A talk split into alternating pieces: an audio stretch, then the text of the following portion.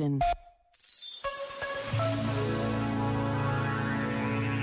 Quando há algo errado em nós ou na nossa vida, tendemos a considerar que é aquele aspecto que está errado. E não é. Como assim? Na verdade, tudo é um sistema. Tudo está em processo. Se há um resultado pouco conseguido, não é o resultado que está mal. Essa seria a visão superficial das coisas. Aliás, o resultado, mesmo que não desejado, pode ser perfeito na medida em que traduz tudo o que está para trás. Assim, se queremos mudar algo que está errado, então foquemo-nos não no resultado, mas no que está a montante, ou seja, em cada passo do processo. Já agora, vale a pena pensar nisto.